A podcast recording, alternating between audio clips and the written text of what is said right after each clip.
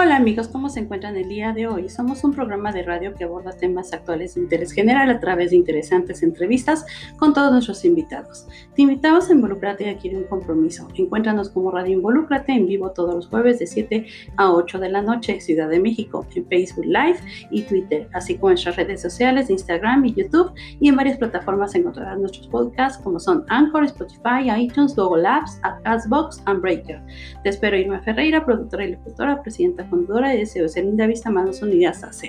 We are a radio program that addresses current topics of general interest through interesting interviews with all our guests. We invite you to get involved and make a commitment.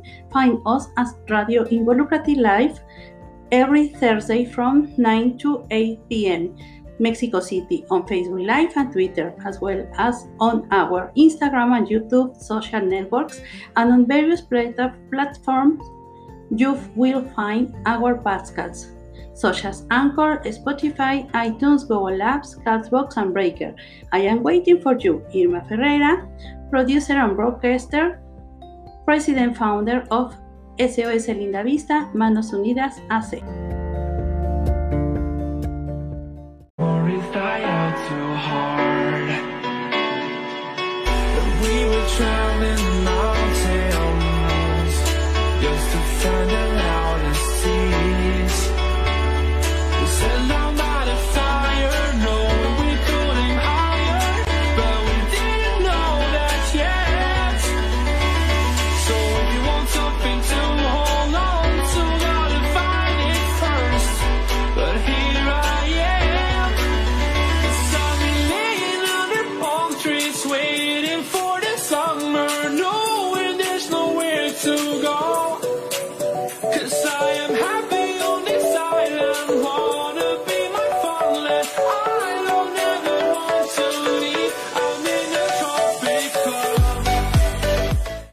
Hola amigos, buenas noches. ¿Cómo se encuentran ustedes el día de hoy?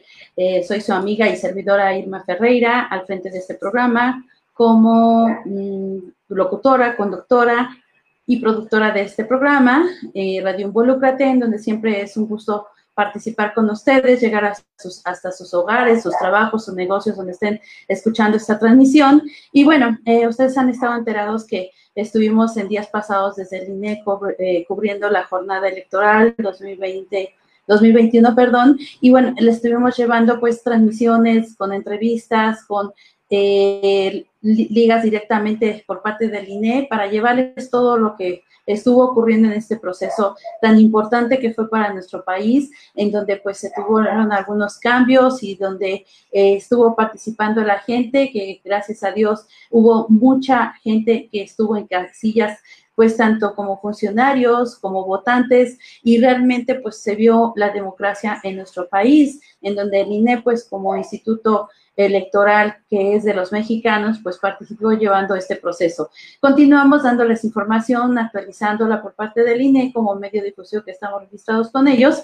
Y bueno, vamos a seguir también en contacto con algunos candidatos para irles comentando qué es lo que está pasando después de estas elecciones. En este momento, pues bueno, tocando también todo este punto, eh, le doy la bienvenida a Ángel Ochoa Pérez, que nos hace el favor de acompañarnos el día de hoy, y él es el coordinador de evaluación y seguimiento territorial por parte del partido del PRI. Entonces, bueno, demos continuidad a este trabajo. Él nos estará hablando de qué funciones lleva a cabo, cómo participó el PRI en este proceso, cómo ve a nuestro país, qué se espera desde su punto de vista para nuestro país y, bueno, todo lo que esto involucra y los invitamos a ustedes a que se involucren y a través de nuestros comentarios en nuestras redes sociales que nos encuentran transmitiendo en vivo en Facebook y en Twitter, que estamos como Radio Involúcrate. Ahí pueden ustedes poner todos sus comentarios y preguntas y posteriormente van a encontrar la transmisión en YouTube, en Instagram y en todas las plataformas digitales que nos encontramos. Y bueno, aprovecho ahorita hablando de las plataformas digitales, mandar un cordial saludo a toda nuestra audiencia internacional que de varios países escuchan nuestros podcasts. Pues bueno, sean todos bienvenidos. Bienvenido Ángel, es gusto que estés con nosotros. Y bueno, pues adelante, se cedo la palabra. Muy buenas noches, Irma. Antes que nada, agradecer la invitación a ti y a todo tu auditorio. Gracias por, por esta entrevista y felicitarte por esta importante labor que llevaste a cabo en el pasado proceso electoral y la importancia que tiene que ver esta, este trabajo que haces, la, la manera como lo dice tu programa, involúcrate, la manera de involucrar a, la sociedad, a los vecinos, un trabajo que realmente es digno de resaltar, un gran esfuerzo y mi felicitación para este trabajo que realizas, Irma. Gracias. Pues aquí estamos. Digo, Dinos a ver, este, de, esta labor que tú realizas, digo, ya escuchamos tu, tu, cargo, ¿no? Coordinador de evaluación y seguimiento territorial. Pero para los que estamos ahorita en esta transmisión, dinos un poquito qué significa este cargo que tú llevas. ¿Cuáles eran tus funciones? ¿Cuáles han sido tus funciones? ¿Cuánto llevas desde ese partido? Creo que llevas ya una trayectoria también dentro de la política. Háblanos un poquito de quién es Ángel Ochoa, por favor. Pues yo tengo más de más de 30 años de militar en el Partido Revolucionario Institucional, he sido consejero de la Ciudad de México, consejero nacional del partido, subsecretario en diferentes administraciones, delegado general en muchos estados del país, este, como militante del partido, y en fin, una trayectoria de trabajo muy importante ahí al interior. Y en esos momentos nos tocó justamente la creación de de esa coordinación de evaluación y seguimiento territorial, que tiene que ver justamente con lo que eran las estructuras, revisar todo lo que eran los RCs, RGs, ver que, que se estuvieran cumpliendo en tiempo y forma para que pudieran estar presentes el día de la jornada electoral, ¿verdad? Y esto en coordinación con todos y cada uno de los candidatos que formaron parte de la coalición en la Ciudad de México. Ok, y para ti, ¿qué representó ahorita tocando ese tema de la coalición? Eh, aquí, bueno, nosotros sabemos también que esta coalición no nada más termina ahí. Ahorita los eh, candidatos que ya fueron eh, selectos, que ya están como alcaldes participando, ya se unieron también eh, ya posteriormente a que hayan sido seleccionados. Y bueno, esta coalición que realizaron, pues bueno, también fue para tener un equilibrio con lo que se está viendo en nuestro gobierno actualmente al día de hoy, que creo que fue algo benéfico para el país porque sí obtuvieron eh, los resultados en parte de lo que querían. ¿Qué nos puedes comentar de esa coalición que llevan a cabo? Pues en principio fue un paso importante para la democracia en la Ciudad de México, se acabó con la hegemonía de un solo grupo que durante muchos años venía estando al frente, en tanto en las alcaldías, anteriormente delegaciones y el gobierno de la ciudad. Entonces es importante esta, esta, este frente que hicieron los actuales alcaldes porque va a permitir tener un mejor manejo, un mayor marco de negociaciones, de acuerdos. Porque pues, al final de cuentas esto es política y esos acuerdos deben de ser siempre en beneficio de la ciudadanía, ver que, que los programas, las promesas de campaña realmente se cumplan y tiene que ver justamente con este frente que, que organizaron todos los alcaldes. Ah, ok. ¿El PRI cumplió con sus objetivos? Pues, se cumplió, eh, afortunadamente se logró mantener los 600 mil votos que en el pasado proceso electoral se habían sacado en el, en el proceso con Miquel Arriola, y este y fue parte fundamental para el triunfo de los alcaldes y, diputados locales y federales que se ganaron en la Ciudad de México. Claro que se cumplió con el objetivo, ¿verdad? Eh, fue una tarea muy complicada, muy difícil. No fue una tarea fácil, pero sobre todo tuvo que ver con el desencanto y malestar de la ciudadanía, con el, con el gobierno en turno y el gobierno federal. O sea, fue una muestra justamente que no están de acuerdo ya con las formas en que se están aplicando las políticas públicas y su forma de gobierno. Desde tu punto de vista y desde el punto de vista del partido, una vez que ya pasaron las elecciones, una vez que ya hay candidatos que recibieron con su constancia, ¿cómo ven ustedes al país? ¿Qué, qué va a pasar en, en, este tiempo que sabemos que en tres años vienen las otras elecciones, en donde ya viene también una elección de lo que es el presidente de la Ciudad de México, digo, perdón, de la República Mexicana de México? Eh, ¿Cómo ves, cómo ven ustedes al país que está quedando después de estas elecciones? Pues realmente, digo, todos los mexicanos lo estamos viviendo, la situación económica, eh, cómo está afectando la, la, los programas, cómo únicamente a ciertos sectores de la población y, y, este, y partido, ¿no? En el partido, en el poder únicamente a ellos se les están llegando este tipo de programas que, que sin duda el gobierno está obligado a hacerlos llegar a, toda la, la, población, no únicamente a un sector, sino a todos los ciudadanos. Pero vemos que, que con este resultado en el pasado proceso electoral daremos un paso más para continuar fortaleciendo la democracia en el país. Y sin duda todos los diputados y alcaldes en la Ciudad de México están obligados a cumplir al, al 100% con sus compromisos de campaña, porque efectivamente el 2024 está a la vuelta de la esquina. Estos tres años yo siento que se van a ir muy rápidos. Tenemos elecciones importantes en el Estado de México, Hidalgo, Coahuila, en Oaxaca. Y entonces esto va a hacer que corte todavía los tiempos para el 2024. Y sin duda eh, estaremos en condiciones y posibilidades serias de conservar lo que se tiene, siempre y cuando los alcaldes cumplan con, con su compromiso y que tenga que ver con una buena coordinación con los diputados locales y los diputados federales. Tiene que ver mucho con ese cumplimiento, ¿verdad? Para que podamos conservar lo que ya se, se logró ganar en estos momentos y que podamos estar en condiciones para competir por el gobierno de la ciudad. Ok, me parece. ¿Qué, ¿Qué opinión nos das tú? Porque han criticado un poquito lo que son medios de difusión, inclusive algunos mismos integrantes del partido PRI, el desempeño del presidente que está actualmente. ¿Tú qué nos puedes comentar en ese sentido? Pues que fue una elección realmente muy complicada, muy difícil. Eh, no, es, no tiene que ver únicamente con la dirigencia del partido a nivel nacional tiene que ver con las condiciones en las que se quedó el partido también, después de haber perdido la, presidencia de la República, por tantos actos de corrupción, eh, de, todo lo que a final de cuentas la sociedad estaba cansada en contra de, de, esos malos gobiernos, esos malos gobiernos que en tiempo y forma el gobierno federal los metió a la cárcel. ¿eh? Fue el gobierno de Enrique Peña Nieto quien actuó en contra de todos esos malos gobernantes que promovieron el hurto, el robo, la corrupción y que generaron mucha impunidad. Digo, todo eso tiene que ver con la herencia que tiene, que recibe el actual presidente del, del partido. No fue una tarea fácil ni la gente tampoco se le olvida tan rápido lo que en realidad sucedió hace cinco o seis años todavía, ¿verdad? Con estos nefastos gobiernos. Porque debemos de reconocerlo, ¿eh?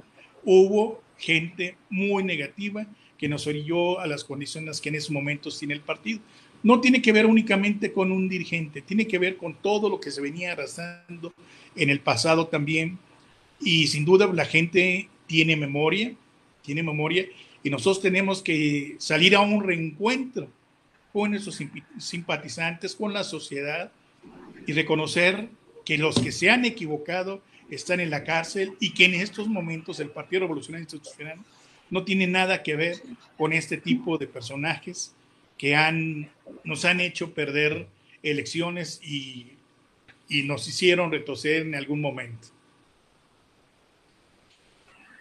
Eh, también se ha comentado, bueno, se ha dicho en redes sociales, incluso que mucha gente ahorita que, bueno, está el actual gobierno decían, ¿y dónde está el PRI? O sea, mucho, eh, anteriormente, antes de que llegara este presidente que tenemos, pues bueno, sabemos que, que todo se vino por este cambio de Morena, que llegó el presidente y fue como, mm, pues ahora sí que una ola en general que alcanzó alcaldías y a muchas diputados para que precisamente se viniera esta, esta mayoría que ellos tuvieron, ¿no? Entonces, y ahorita pues están diciendo que se está viendo la situación del país donde está mucha gente inconforme, bueno, están diciendo dónde está el PRI que en ese entonces estaba y que a lo mejor, eh, pues bueno, no estábamos quejando en ese entonces. Y, y tú que nos comentas, porque ciertamente, por ejemplo, pues la mayoría de los integrantes de Morena pues son que vienen de PRI, que vienen de otros partidos, entonces eso también pues influye mucho en la situación que tenemos y el decir eh, de lo que se está viviendo con Morena, pues bueno, son muchos integrantes también que vienen de otros partidos y que se está a veces eh, diciendo algo sobre Morena, pero bueno, traen ya una trayectoria en varios partidos. Finalmente, aquí yo creo que el, el trabajo que tienen que hacer ahorita ustedes como partidos que ya traen de tiempo, porque también conocemos que varios partidos chiquitos desaparecen, hicieron porque no alcanzaron eh, pues las indicaciones del INE que les dijeron para conservar su registro. Bueno, ¿qué pasa ahí? ¿Cuál es la, la actitud de ustedes que finalmente, como tú dices, los que no estuvieron en un momento dado eh, dando un buen desempeño, pues bueno, están donde tenían que estar. Y pero hay muchos que de otros partidos se fueron y están ahorita en Morena. Claro, digo, qué bueno que, lo que mucha gente critica de ese, de ese viejo PRI, afortunadamente muchos de ellos ya no están aquí desde hace bastante tiempo. Digo, no podemos negar la participación de Manuel Butler en aquel proceso electoral histórico que todo mundo criticaba y, y habló mal en contra del presidente y que ahora va a el flamante director de la Comisión Federal de Electricidad y forme parte de este gobierno. Y así pudiéramos ir enumerando todos y cada uno de esos nefastos periodistas corruptos que ahora forman parte de, del actual gobierno. Digo, no es justificable también, ¿no? Que el propio presidente se haya encargado de hablar mal, de desprestigiar, calumniar a un partido político y cuando él eh, asume su papel de presidente de la República para unos cuantos mexicanos, él sí esté en condiciones de poder perdonar y solapar a gente de este tipo que es muy lamentable. Y parte de los resultados en este pasado proceso electoral tiene que ver con eso, tiene que ver con el desencanto, el malestar de la sociedad por la inclusión de ese tipo de personajes y todos los actos de corrupción que se están viviendo día a día. Todo lo que ellos critican, de todos los que hablaban en contra de cualquier otro partido, llámese PAN, llámese PRI, exactamente ellos lo están haciendo pero multiplicado al cuadrado. ¿eh? O sea, es increíble la, la, cantidad de desempleo que hay en estos momentos en el, en el país, la falta de inversión, la inseguridad, como día a día crece y que lamentablemente en la Ciudad de México ya se nos está haciendo costumbre. Ya anteriormente veíamos un robo, un asalto, un secuestro y eran signos del arma muy fuertes y lamentablemente ahora ya lo estamos viviendo y pareciera que ya es un estilo de vida en la Ciudad de México, cosa que no podemos continuar permitiendo los ciudadanos que sigan pasando ese tipo de situaciones en, nuestra ciudad y en el país. Pues sí tocas un punto muy importante porque está muy grave la situación en la sociedad cuando ya normalizamos la violencia, ¿no? Ya cuando lo vemos como algo, eh, pues que tenemos que vivir y que tenemos que estar lidiando con eso a diario cuando realmente pues las autoridades y el gobierno tienen que garantizar la seguridad de todos los mexicanos. ¿Qué me puedes decir de la postura de ustedes eh, con el INE, con la eh, los comentarios y todo lo que se estuvo viviendo por parte de presidencia hacia el INE? Nosotros estuvimos entrevistando ahorita, bueno, pues, estuvimos hace unos días en la feria de medios eh, a varios representantes de partidos electorales ante el INE y bueno, todos expresaron su apoyo hacia el INE, reconociéndolo como un instituto de gobierno que es representación de la democracia de los mexicanos. ¿Tú qué opinas? ¿Qué opina el partido del PRI respecto a esta situación que se vivió de agresiones constantes contra el INE? Claro, digo, no, digo, los mexicanos no podemos permitir tanta agresión ya en contra de, de, de las instituciones, como es el caso del INE. No es posible que quien haya calificado la elección de Andrés Manuel López Obrador, el actual presidente de la República, ahora lo esté calumniando y desprestigiando, porque no es posible que las cosas no se hagan como ellos o como el propio presidente quiere que, se estén haciendo en estos momentos. Yo veo que es una falta de, de respeto el querer retroceder en todo ese avance tan importante que ya se había tenido en este país en cuanto a la apertura democrática, la participación. No podemos nosotros permitir como partido de ninguna manera que continúen haciéndose las cosas o lo que se pretende hacer en contra del INE. en estos momentos lo, toda la ciudadanía se dio cuenta de la transparencia, la forma en cómo actuó la imparcialidad, en cómo actuó el Instituto Nacional Electoral, calificando la mayor parte de las elecciones en, el, en la federal y, y, en los estados, ¿verdad? Y insisto, no podemos decir que nada más cuando a mí me conviene, cuando a mí me, me estás favoreciendo, entonces están bien hechas las cosas. Digo, si no ganaron ellos la mayoría en el Congreso en esos momentos, fue porque ya había un descontento de la ciudadanía y no tenía que ver con la participación de, del INE que estuviera favoreciendo hacia un lado, hacia el otro. No, ellos, a final de cuentas, lo que la ciudadanía pudo darse cuenta es que actuaron de manera imparcial y en favor de la democracia.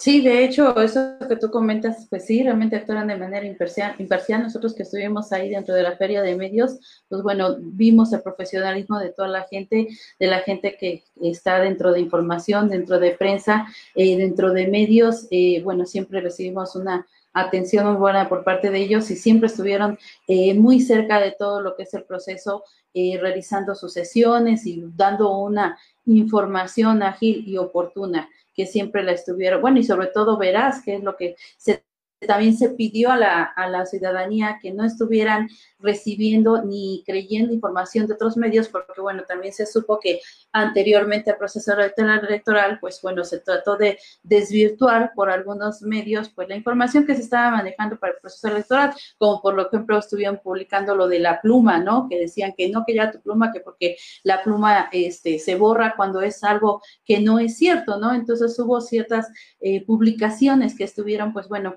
tratando de estar afectando este proceso electoral que, bueno, creemos que, y bueno, estamos, tenemos la certeza, inclusive dicho por medios internacionales y por observadores electorales internacionales que observa, eh, entrevistamos a una persona ahí que venía de Estados Unidos, bueno, comentó de que se estaba llevando eh, de manera pacífica, que se estaba llevando eh, pues de manera correcta estas, estas elecciones, que pues bueno, fue algo muy bueno para nuestro país. ¿Qué espera para en tres años o cómo se va a preparar el partido del PRI para dentro de tres años? Tenemos en principio que reencontrarnos con nuestra militancia, reencontrarnos con la sociedad, admitir los errores, porque tenemos que decirlo tal y como, como debe ser, los errores que se cometieron en el pasado, y hacerles ver que no todos los priistas formamos parte de la corrupción ni de la impunidad del pasado. No todos los priistas somos iguales, como seguramente en todos los demás partidos existen militantes buenos y militantes muy malos, como lo estamos viendo en todos y cada uno de los partidos. Pero sin embargo, yo lo he dicho en el caso del perismo, somos mucho más los buenos que la gente que ha venido a actuar para obtener un beneficio personal y eso no podemos continuar solapándolo como partido ni permitir que eso continúe sucediendo. Por eso insistía que los actuales alcaldes y, y los diputados tienen un doble compromiso en esos momentos. Demostrar que efectivamente no formamos parte de todo ese pasado que afectó y que dañó terriblemente al país y en consecuencia a nuestro partido. ¿Y tú qué le puedes decir a la ciudadanía que en algún momento externo que decían, bueno, el PAN y el PRI que toda la vida han estado en pleito y que no podían eh, convulgar juntos, ahora se unieron? ¿Tú qué puedes comentarles a los ciudadanos que expresaron esos comentarios? En un principio me costaba a mí también en lo personal eh, aceptar una coalición, una alianza de este tipo. Efectivamente, pues, la antagonía en, los partidos, los documentos básicos y todo eso, será pues, algo realmente que para mí en lo personal era imposible que se pudiera dar, pero sin embargo las, la necesidad del país, las condiciones en cómo se estaban dando, pues, obligó a que, que esta alianza tuviera que darse, porque nos quedó claro que había un interior superior que se llamaba y se sigue llamando México. El interés es el país, porque no podía ese país continuar yendo en el rumbo en que se estaba este, pretendiendo dirigir, ¿verdad? Y en el retroceso que, que en muy poco tiempo, en tres años, un retroceso de más de 40 años era una situación realmente irreal e inadmisible. Entonces, eso orilló a que tuviera que, existir esta, esta alianza con, con el propio PAN. Y afortunadamente para el beneficio de la ciudadanía y beneficio del país, afortunadamente se salió adelante, vimos la cantidad de, de mexicanos que salieron a votar, lo vimos en la Ciudad de México, realmente una felicitación a, a la ciudadanía porque se vivió una fiesta democrática, vimos las casillas llenas como hace muchísimos años no se veían y esto habla del deseo de que las cosas cambiaran en la Ciudad de México y en el país. De las 16 alcaldías, ¿tú nos puedes compartir cuántos alcaldes quedaron por parte del partido del PRI? Mira, del PRI únicamente quedó eh, eh sí, Coajimalpa y Magdalena. ¿Adrián Rubalcaba? Magdalena contra, exactamente. Ellos dos y los demás fueron de, en, la coalición con, con, el PAN.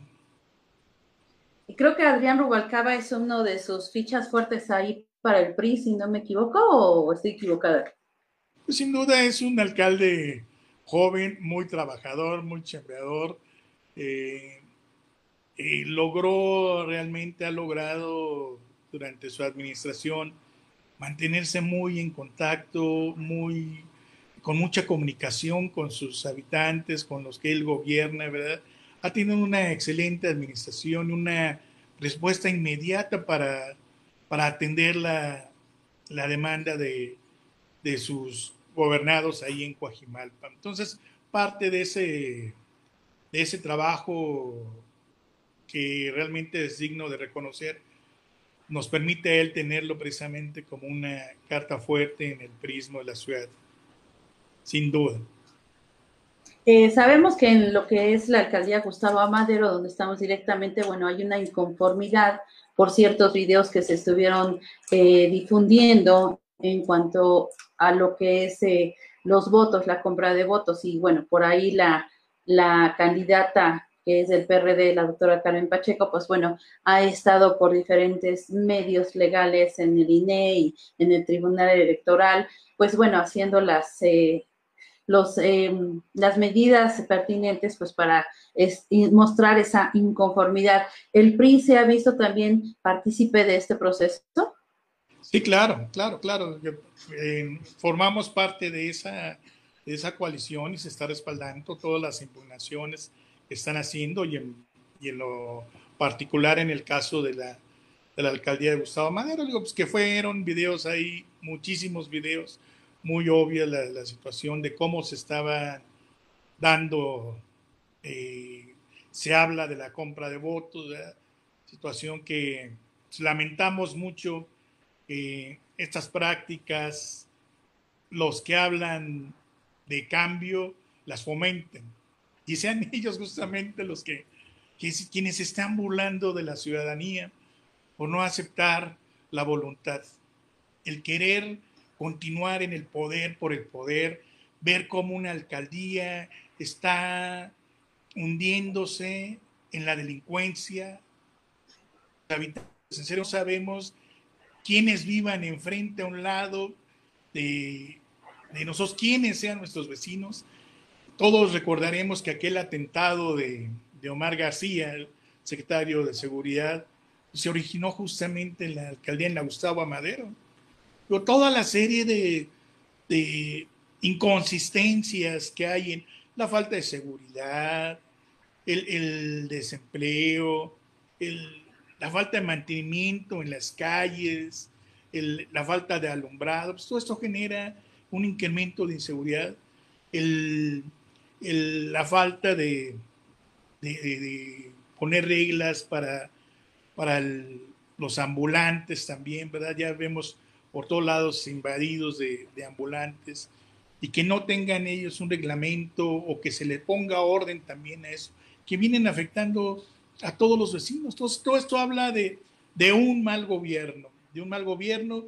Digo, y ahí están los resultados, ahí están los resultados que no obtuvieron la cantidad de votos que ellos hubieran querido tener y que esto haya provocado que la elección se haya cerrado muchísimo, porque ya hay un desencanto, insisto, hay un desencanto de parte de la ciudadanía hacia estos malos gobiernos.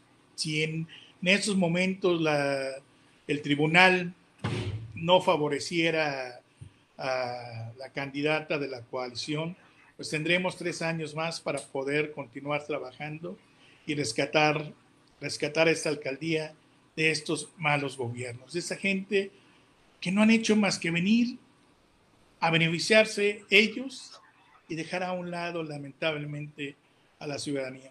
Pero habremos muchos, ¿eh? muchos, muchos, que estaremos atentos del desempeño de su gobierno y estaremos exigiendo que las cosas se hagan. Pues sí, como dices, exigiendo, ¿no? Digo, ya que están ahí, ya tienen los cargos, pues entonces que trabajen y funcionen correctamente las cosas y por eso lucharon, ¿no? Eh, ¿Qué es lo que busca eh, el PRI en sus candidatos? ¿Qué es lo que está eh, buscando que tenga su gente, sus militantes?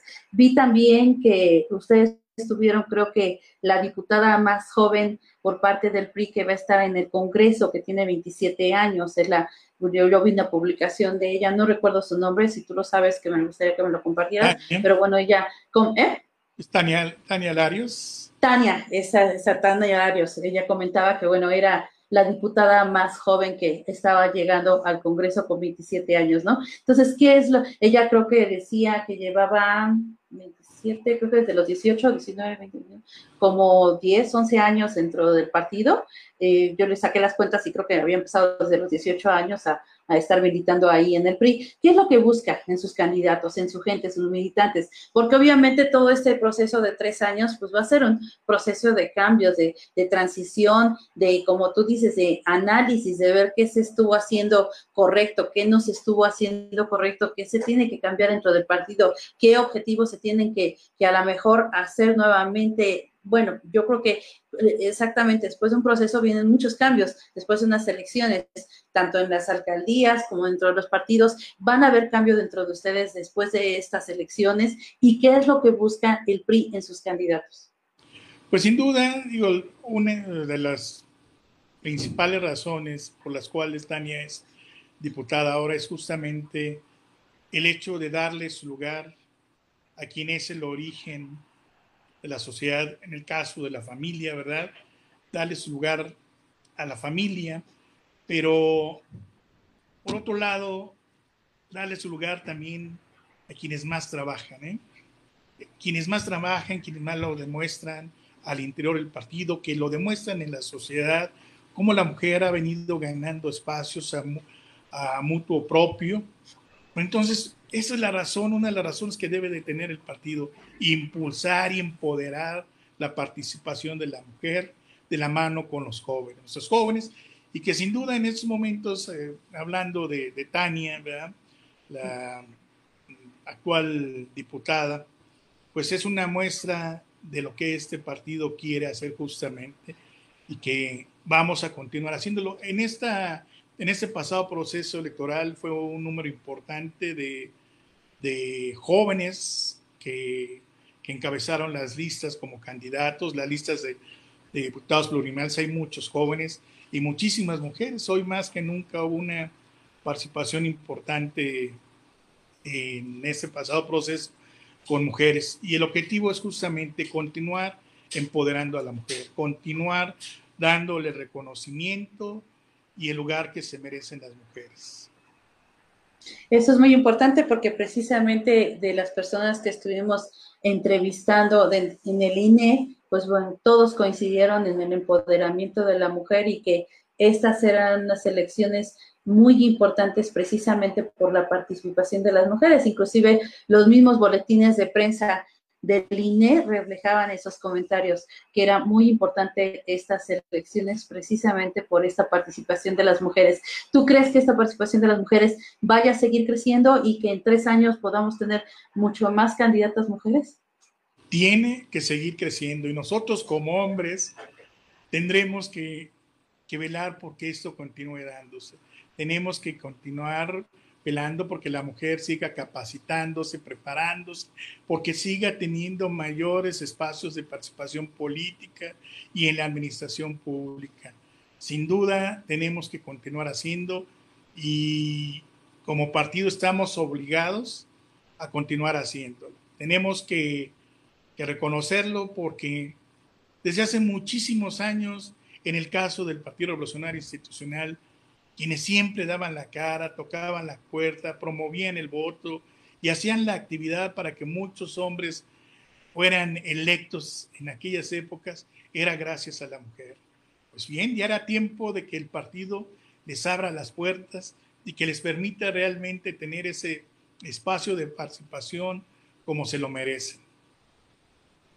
Tú nos comentabas que tu esposa estuvo dentro de esta también participación con la mujer, creo que estaba por ahí contigo, si quieres, este, ponla ahí junto a ti en cámara.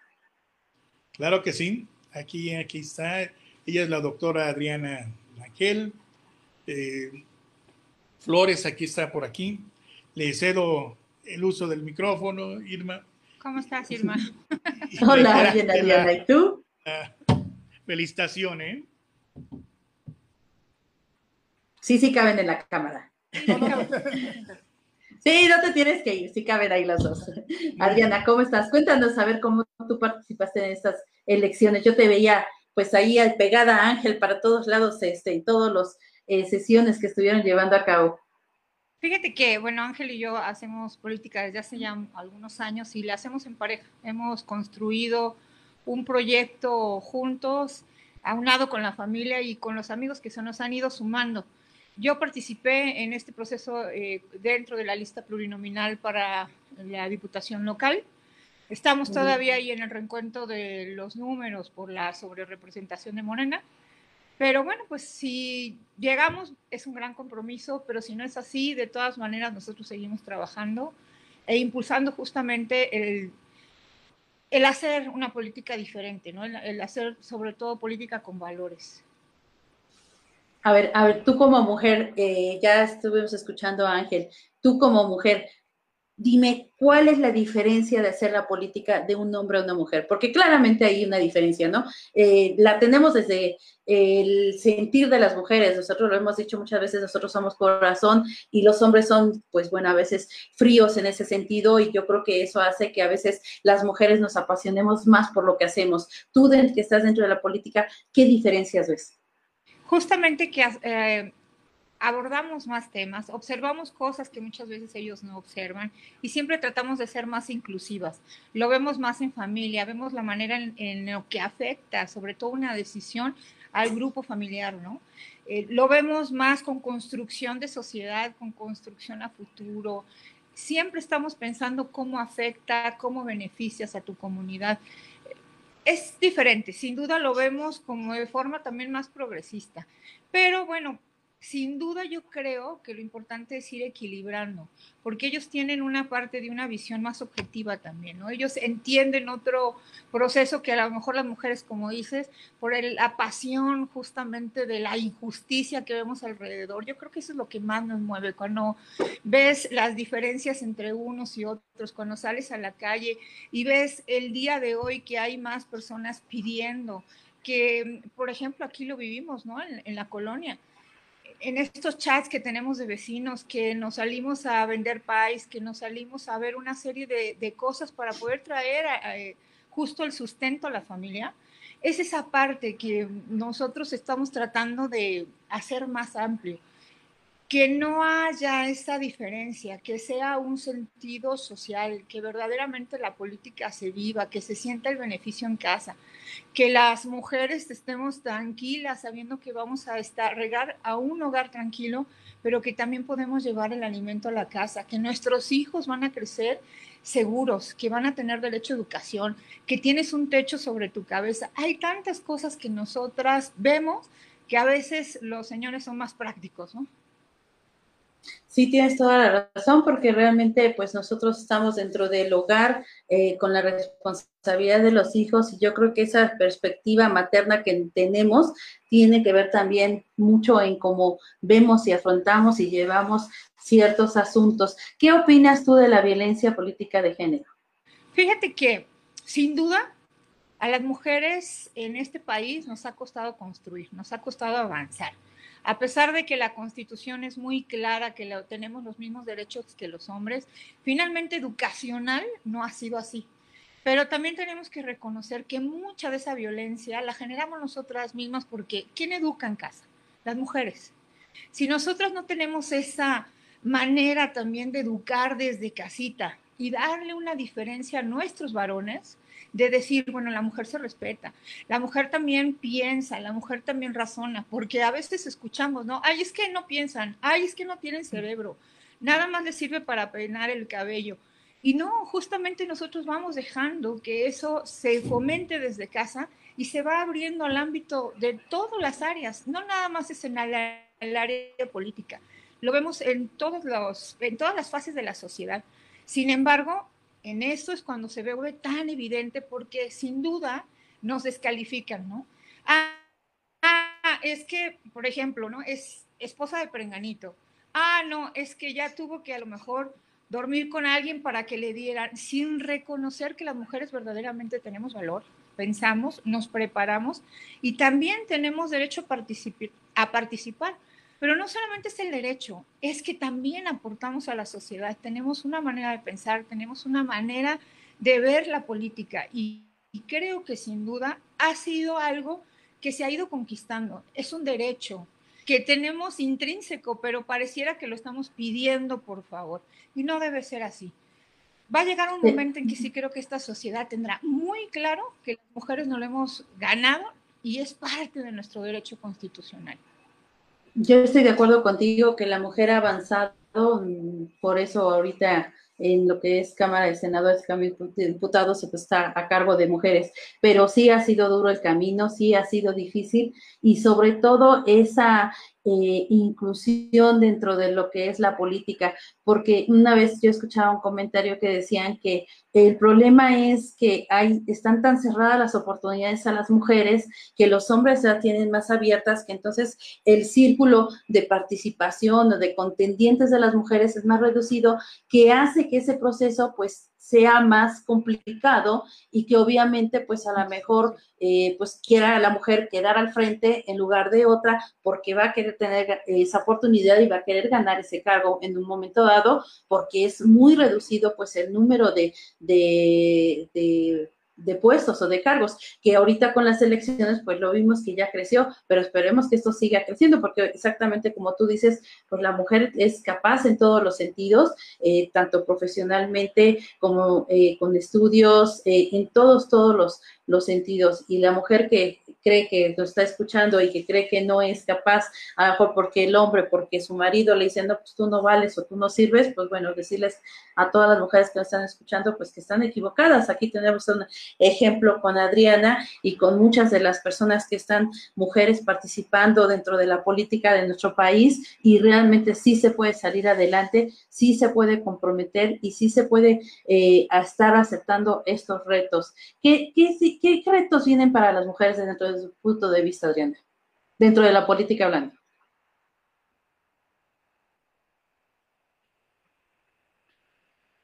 Mm, Adriana, ¿qué se trabaja? ¿Mm? ¿Mm?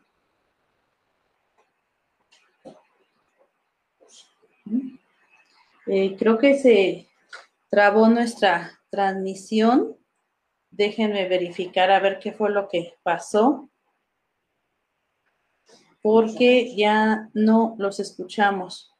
Este, pues, a toda nuestra audiencia, pues decirles que, pues es muy importante que ustedes como mujeres que nos están escuchando participen en la política, participen en la, en la sociedad, desde, dentro, desde su trinchera, ustedes se se preparen de la manera que ustedes crean conveniente, con estudios, con trabajo, con muchas cosas y que salgan a enfrentar esos nuevos retos, porque es muy satisfactorio cuando la mujer va avanzando y la mujer va obteniendo esos cargos. Ah, es que me dice que se les acabó la pila y que están eh, conectando nuevamente, por eso se salieron. Pero bueno, amigos, es un gusto estar con ustedes el día de hoy, estar hablando de este proceso electoral, estar hablando de todo esto que nuestro país, nuestro México está pasando, de sabemos que la diversidad existe el día de hoy, la diversidad existe en la política, la diversidad existe eh, en la iglesia en todos los sentidos.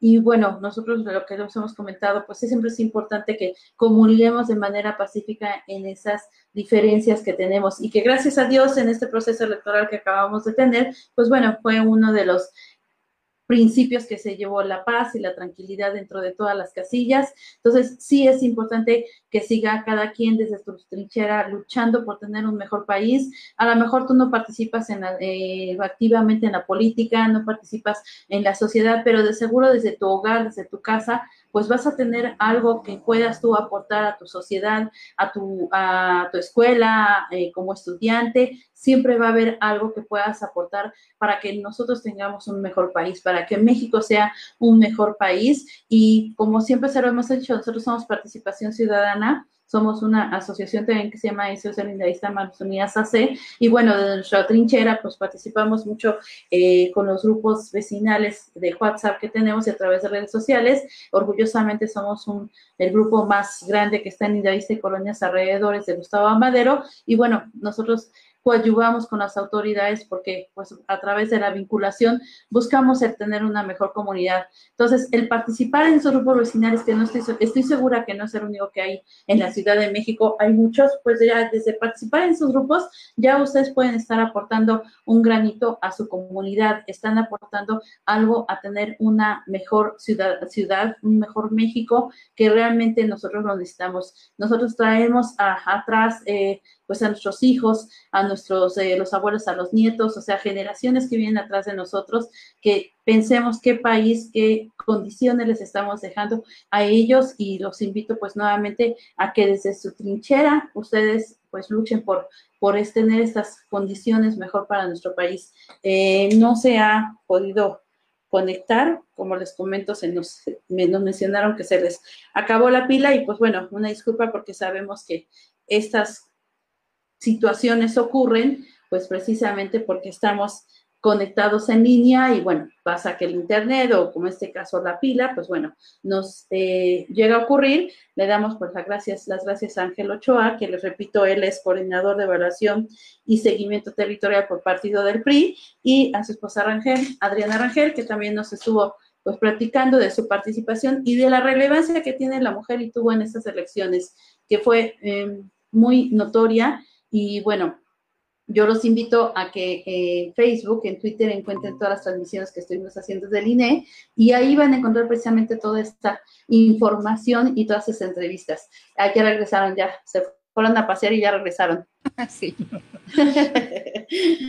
ya, ya están aquí de vuelta. Bueno, nos quedamos, estabas tú hablando, Adriana, que cuáles eran los retos que tú comen, eh, crees o que piensas que la mujer va a seguir enfrentando. Fíjate que, digo, y, lo quiero comentar porque muchas veces se habla mal del Partido Revolucionario Institucional, pero tiene cosas buenas. Y algo que también yo le tengo que reconocer a la administración anterior, al presidente Enrique Peña Nieto, es que él abrió justamente la paridad justa para las mujeres y los hombres en candidaturas. Y de esa mitad y mitad puso el 30% para los jóvenes. Eh, de tal manera que el día de hoy tenemos el 30% de candidatos hombres y mujeres y el 50% de mujeres. Esto es un gran avance en política, porque estos son muchas veces los espacios que estamos buscando para poder hacer algo eh, y poder mejorar esta sociedad e incluirnos a todos. Esto, sin embargo, ha sido un reto porque sin duda ha habido resistencia, ¿no? Eh, y, yo lo entiendo, entiendo a los hombres que dicen, bueno, es que ya ahora nuestros espacios son más reducidos y ahora tienes que ser mujer para tener esta, este privilegio.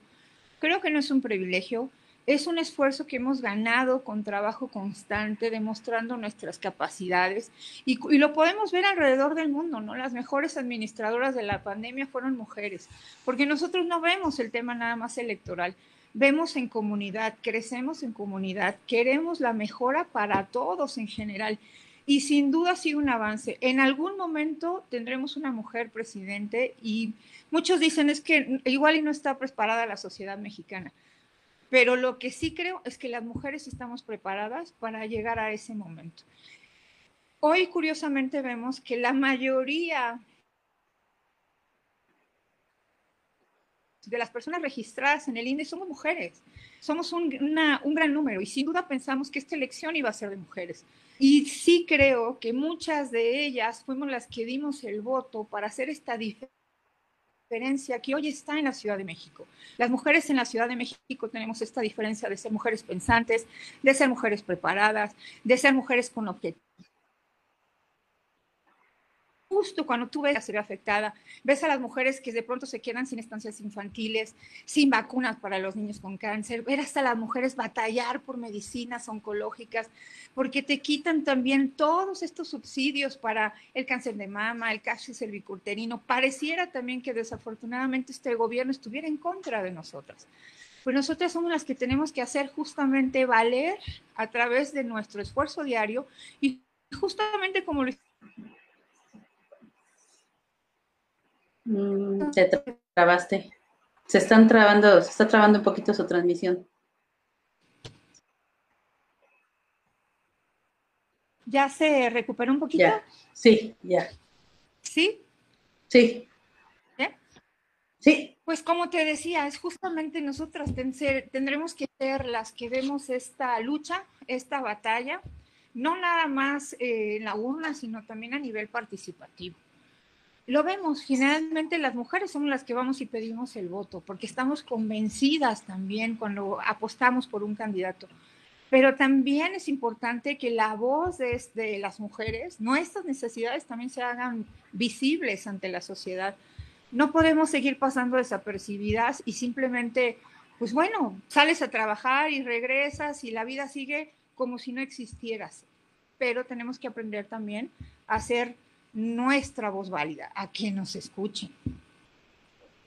Sí, es muy importante todo lo que dices y bueno, hay que recordar que la mujer eh, participa y hace un gran papel dentro de los hogares, prácticamente sin hacer menos a los hombres. Aquí el caballero Ángel, pues bueno, la mujer eh, participa en gran manera en la educación dentro del núcleo familiar. Entonces, obviamente es la que es muy partícipe de todos los valores que van adquiriendo los niños, que van a ser los ciudadanos del día de mañana. Entonces, obviamente tienen toda la capacidad las mujeres de salir adelante, de llevar un país y que ojalá en un futuro no muy lejano, como tú mencionas y dices, pueda ser una mujer la que esté como presidente al frente de, del país, que es lo que dicen, ¿no? Y bueno, yo estoy de acuerdo que si puedes llevar un hogar, puedes llevar una casa y puedes sacar adelante a los hijos, claro que tiene la capacidad la mujer de sacar adelante un país y eso, bueno, nos lo ha estado demostrando la mujer desde varias trincheras, pero también como tú lo mencionas, pues es importante que la mujer participe, que la mujer se involucre y que vaya luchando por todos esos derechos que, que cada día se van adquiriendo más. Pues es un gusto haber estado con ustedes, ya estamos a, a punto de terminar el programa, faltan 10 minutos. Ángel, eh, retoma por favor eh, la palabra, dinos qué quisieras comentarle a los ciudadanos, unas palabras de, de cierre antes de que Adriana también lo haga porque ya estamos por terminar la transmisión y pues gracias por haber participado. Les recuerdo nuestras redes sociales que estamos como Radio Imbro, Lúcrate y sigan todas nuestras transmisiones. Pues agradecerle a, toda la sociedad que, que permitió ese triunfo a la coalición, tanto para el PAN, PRD y el PRIM, y que nos permitieron dar ese paso tan importante en la Ciudad de México. Un paso para hacia la apertura democrática, un paso a donde la sociedad se está dando cuenta realmente del peso y el valor que tiene su voto, que no hay un compromiso en donde no les vamos a fallar. Estaremos vigilantes tanto de nuestros diputados como de nuestros alcaldes que lograron ganar para que exista un verdadero desempeño del compromiso que adquirieron con todos y cada uno de los electores. No les vamos a fallar, habremos muchísima gente vigilando y estaremos atentos para escuchar sus este, solicitudes, sus gestiones y exigirle también a, insisto, a nuestros alcaldes, a nuestros diputados, a que cumplan, a que no sean funcionarios de escritorio, que salgan de la comodidad de sus oficinas y que atiendan a la ciudadanía en donde realmente se le tiene que atender, que son en las zonas que estén más afectadas, en las zonas en donde realmente existan necesidades y que la gente se dé cuenta que no únicamente fue en un proceso de campaña a donde se les, se les está buscando, sino que ya exista una comunicación permanente. Tenemos que hacer un cambio en esta forma de hacer política. Ahora debe de ser de allá hacia acá. Ahora los funcionarios deben de estar en las zonas de, donde se, necesite que estén y, y tienen que ser funcionarios de puertas abiertas. Muchas gracias, Irma, y reiterar mi reconocimiento y agradecimiento por esa importante labor que haces con toda tu comunidad como vecinos y esta importante manera de difusión que tienes ahora y responsable ante el INE. Reiterar de la felicitación porque pocas mujeres las veo con esa entrega y ese compromiso. Gracias por todo. Gracias. Gracias por participar y por tus palabras. Adriana, por favor. Pues yo agradecerte y agradecerle a tu auditorio por esta apertura que nos das. Y yo como mujer te lo platico. De verdad, antes de la elección estaba yo verdaderamente preocupada, preocupada yo creo que como muchos habitantes de cuál iba a ser el destino de nuestro país. Un país que le ha costado la construcción de generaciones y el dolor de muchas madres pero me entusiasma y me revuelve otra vez el tema de, saber que hay una ciudadanía participativa que hoy toma decisiones, pero también nosotros como partidos políticos tenemos una doble responsabilidad de no fallarle a la ciudadanía. Tiene que cambiar, como decía Ángel, hoy sin duda tiene que ser de puertas abiertas, pero también invitar a los ciudadanos a que sean más activos, a que se informen más, a que participen más, a que no nos casemos solamente con la idea de lo que nos dicen o escuchamos a la primera. Tenemos que investigar, porque desafortunadamente también hoy los medios de comunicación y las redes sociales influyen en decisiones que a veces no son bien tomadas. Tenemos que ser más y perspicaces, más inteligentes para tomar decisiones. Y sin duda el resultado en la Ciudad de México es eso, el resultado de lo que se vive, de lo que sientes y de lo que percibes alrededor. Y también es una invitación obvio a los partidos políticos a hacerse más responsables, a estar cercanos a la ciudadanía, a cambiar esas políticas públicas que hacen que la gente se aleje y se desilusione. Tenemos una gran responsabilidad. El 24 está a la vuelta, pero tenemos que construir un mejor México, una mejor Ciudad de México y, obvio, esta alcaldía tiene que cambiar en lo que le está faltando, porque no podemos seguir viviendo en la zozobra de la delincuencia, en los malos servicios públicos, en todo lo que están y sin duda lo que tendrían que hacer un ajuste es en las territoriales. Hay muchas cosas que no funcionan. Hoy, si verdaderamente quieren el apoyo, tienen que cambiar. Pero también nosotros tenemos que hacer valer nuestra voz. Y ese es agradecerte por este espacio, por lo que tú haces y contribuyes para nuestra comunidad, que es de gran valor y se te aprecia. Gracias. Muchas gracias, Adriana, por estas palabras. Y sí coincido contigo, porque a toda nuestra audiencia decirles que la participación ciudadana de ustedes fue fundamental en estas votaciones, precisamente por esa inconformidad que tú mencionas, eh, es que salieron a casillas a votar, pero bueno, ahí no termina ya seleccionaron a sus alcaldes, a sus diputados. Bueno, como ustedes también lo mencionan, entonces viene también nuestra participación ciudadana responsable para exigir que esos que ya están ocupando un cargo público den y rindan cuentas de lo que estuvieron ofreciendo en campañas y que tengan ese acercamiento con la ciudadanía, como mencionan también que sean de puertas abiertas, porque eso es lo que yo he criticado mucho. O sea, están en campaña y bueno, son lindos, hermosos y bueno, rodeados de miles de gente, saludan y todo. Y ya cuando están en el cargo público, quieres un acercamiento, quieres buscarlos y todo y y no, ¿dónde están? No, no está el alcalde, no está el diputado, pues bueno, creo que no se vale porque eso es una burla, este, incluso pues para la ciudadanía, ¿no? Yo creo que es importante que todo lo que se pregona antes eh, o durante la campaña pues sea algo que se, se cumpla y que se lleve a cabo ya al frente de cualquier cargo público. Pues les doy las gracias por participar. Bueno, ya saben que este programa está pues abierto a ustedes las veces que gusten este pues asistir con nosotros. Bueno, ahorita lo estamos haciendo eh, vía línea por la situación pues que aún vivimos de la pandemia, que aunque ya estamos en foco verde, pues como decían el otro día, no es ni tan foco verde, estamos como la sandía, ¿verdad? Verde por fuera y rojo por dentro, pero bueno, también a los ciudadanos invitarlos a que nos sigamos cuidando, sigan usando el cubrebocas, sigan este, manteniendo la distancia, la sana distancia, porque, bueno, no queremos volver a otro semáforo en cierto tiempo, ¿no? Que también, bueno, supimos que, bueno, y deducimos también que el que hayamos cambiado el semáforo, pues bueno, también fue un tema electoral, también tuvieron que ver ahí las votaciones, entonces, pues bueno, no hay que confiarnos en ese sentido. Muchas gracias y pues bueno, quedo a sus órdenes, Silma Ferreira, Radio Involúcrate, gracias Adriana, gracias Ángel, estamos en comunicación. Buenas noches. Gracias. Buenas noches.